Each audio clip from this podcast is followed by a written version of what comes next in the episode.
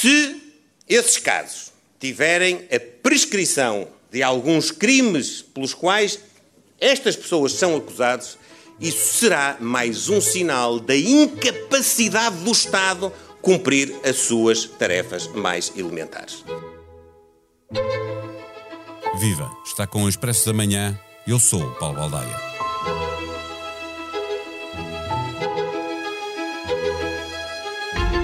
Num ano marcante para a justiça portuguesa, 2014, o ex-primeiro-ministro José Sócrates foi detido à chegada a Portugal, vindo de Paris, e um dos maiores bancos comerciais portugueses, o BES, caiu, implicando criminalmente o seu líder, Ricardo Salgado.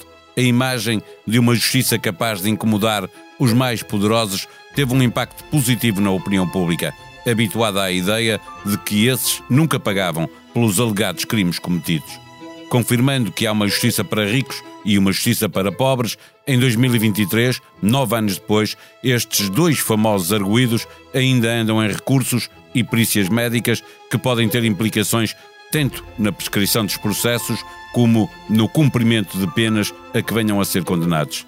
Na edição deste fim de semana do Expresso, Rui Gustavo escreve sobre a perícia médica a que Ricardo Salgado pode, de facto, vir a ser sujeito, porque o Ministério Público mudou de opinião e também entende que é preciso determinar se o ex-banqueiro está em condições de cumprir a pena a que foi condenado.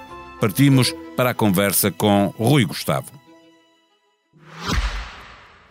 O Expresso da Manhã tem o patrocínio do BPI. Conheça o novo programa de benefícios BPI com vantagens em dezenas de lojas e marcas. Disponível na BPI App e no BPI Net.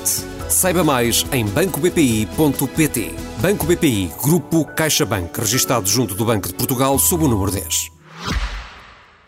Viva Rui Gustavo, num ano marcante para a justiça portuguesa, em 2014, o ex-primeiro-ministro José Sócrates foi detido à chegada a Portugal, vindo de Paris, e um dos maiores bancos comerciais do país, o BES, caiu, implicando criminalmente mais à frente o seu líder, Ricardo Salgado. Nove anos depois, fala-se de prescrições e de impossibilidade de cumprir penas. Vamos por partes. Esta semana escreves no Expresso que agora também o Ministério Público quer uma perícia médica a Ricardo Salgado. Afinal, o que é que se passa? Uh, olá, Paulo. Uh, o que se passa é de facto uma reviravolta no, no processo, porque até agora uh, nem o Ministério Público nem um juiz tinha, tinha aceitado uh, fazer uma perícia médica independente, como a defesa tinha, tinha pedido, e agora, uh, no, no, recurso à pena de seis anos uh, de, de, prisão efetiva a que o Ricardo Salgado foi condenado, o próprio Ministério Público da Relação, pela mão do, do Procurador Moreira da Silva,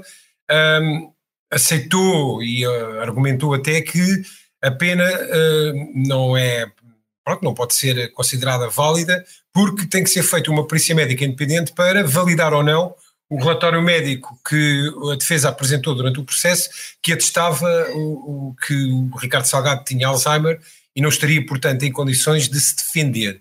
O que o procurador agora sustenta é que Ricardo Salgado seja condenado, eh, até eh, quer que a pena de seis anos passe para dez anos, portanto, mantém a acusação. O que ele põe em causa é o facto de Ricardo Salgado ser obrigado a cumprir essa pena numa, numa prisão. Depois eu queria perguntar se essa perícia independente, que será feita por um colégio de médicos de, de diferentes especialidades, vier a determinar que o ex-dono disto sofre mesmo de Alzheimer, isso poderá significar que Ricardo Salgado não vai ter de cumprir nenhuma pena de prisão?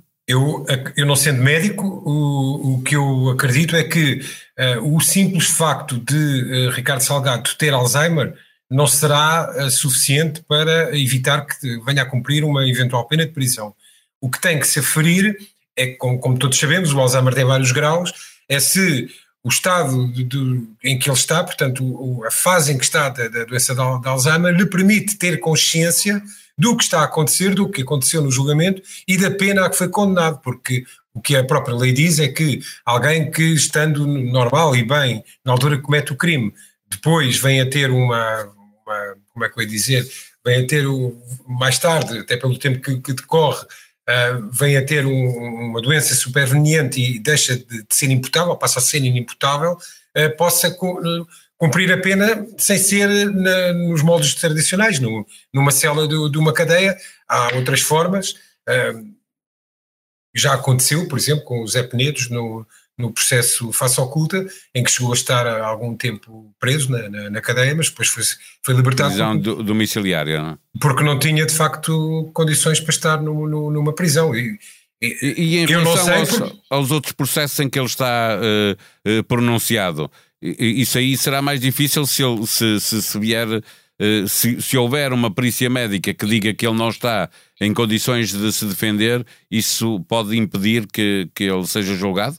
Mais uma vez, depende do grau eh, de, de, de, da doença que lhe for atribuído na altura dos futuros julgamentos, porque, como também sabemos, o Alzheimer é uma doença degenerativa, isto é, uh, vai piorando e, portanto, quando uh, chegar a julgamento o processo do, da trocada do GES, que ainda agora está na, na, na, fase de instrução, portanto, decorrer o julgamento, depois o recurso, ainda vão ser muitos anos, resta ver como é que ele estará nessa, nessa altura, mas uma pessoa, o que eu quero destacar é uma pessoa sofrer de Alzheimer não é suficiente para evitar que seja julgado ou que vá cumprir não, eu digo se a perícia médica, é que está. Sim, eu digo se a perícia médica disser que ele não está em condições de se defender. Pois, mas agora deixa-me perguntar... Isso aí não, não há, não, se pode, não pode haver julgamento. E, e deixa-me perguntar se em relação uh, a este processo a que ele já foi condenado a seis anos de pena efetiva, uh, uh, o recurso também não se esgota aqui, não é? Se, se perder, a defesa ainda tem algum recurso para fazer? Eu julgo que para poder recorrer ao Supremo teria ter sido condenado a uma pena superior a oito anos de, de, cadeia, o que não é o caso. Por aí não será possível. Pode haver recurso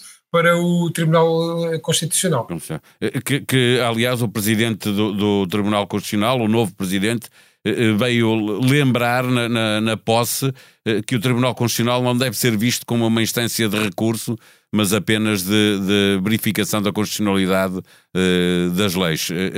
Importa porque muitas vezes quem tem capacidade recorre, vai, faz do Tribunal Constitucional também uma instância de, de, recurso. Há três semanas que nós conversamos aqui os dois sobre os processos que envolvem José Sócrates. Depois da instrução do juiz Ivo Rosa, o número de crimes passou de 31 para 6 e os de falsificação correm o risco de prescrever. Foi sobre isto a nossa conversa.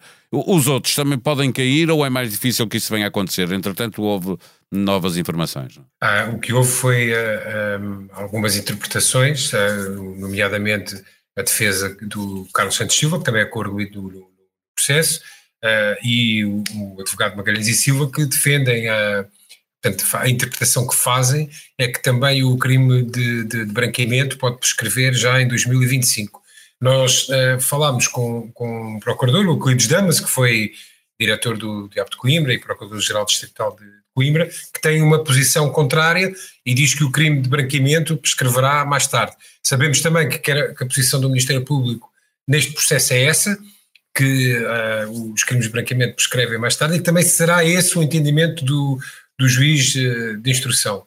Uh, porém, eu julgo que será, muito provavelmente, com grande probabilidade, será o Tribunal da Relação, mais tarde ou mais cedo, vai ser confrontado com, com, com, com essa questão e serão eles a decidir se os crimes de branqueamento também uh, prescrevem em 2025, o que, se, o que se, se for essa a interpretação deles e não é líquido, eu não me sinto confortável para dizer que vai ser de uma, de uma maneira ou, ou de outra, uh, se isso acontecer, o, essa parte do, do, do, da Operação Marquês cai por completo.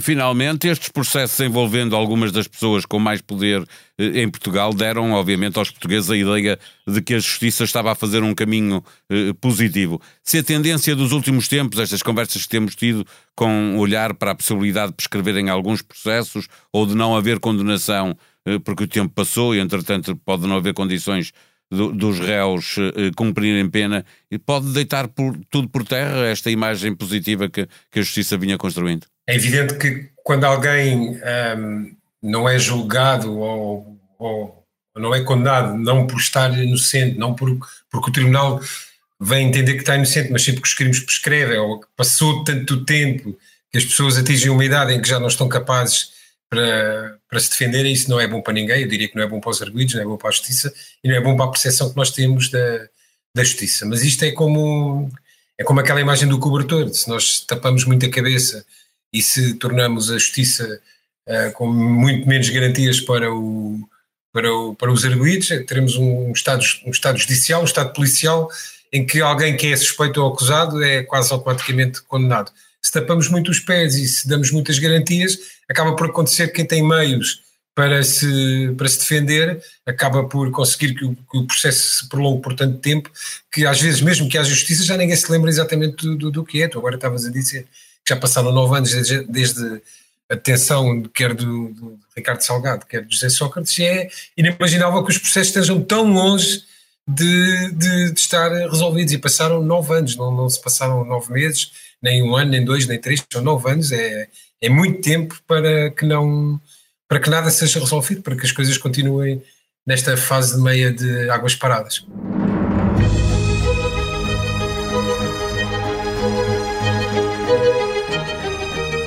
Sexta-feira, dia de novo episódio de Liberdade para Pensar.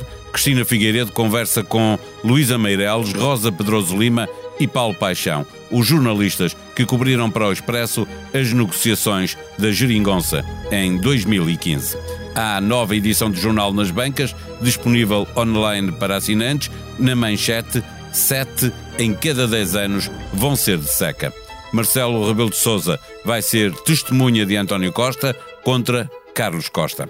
Na revista, a história de uma histeria, a loucura que vai invadir Coimbra durante quatro dias. A cidade vai receber o triplo da sua população por conta dos Coldplay. A sonoplastia deste episódio foi de João Luís Amorim. Nós vamos voltar na segunda-feira. Até lá, tenham um bom dia, um bom fim de semana.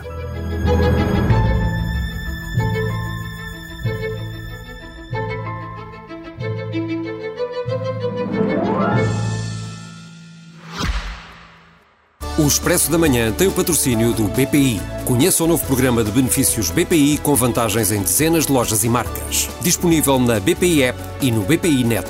Saiba mais em bancobpi.pt. Banco BPI, Grupo CaixaBank, registado junto do Banco de Portugal sob o número 10.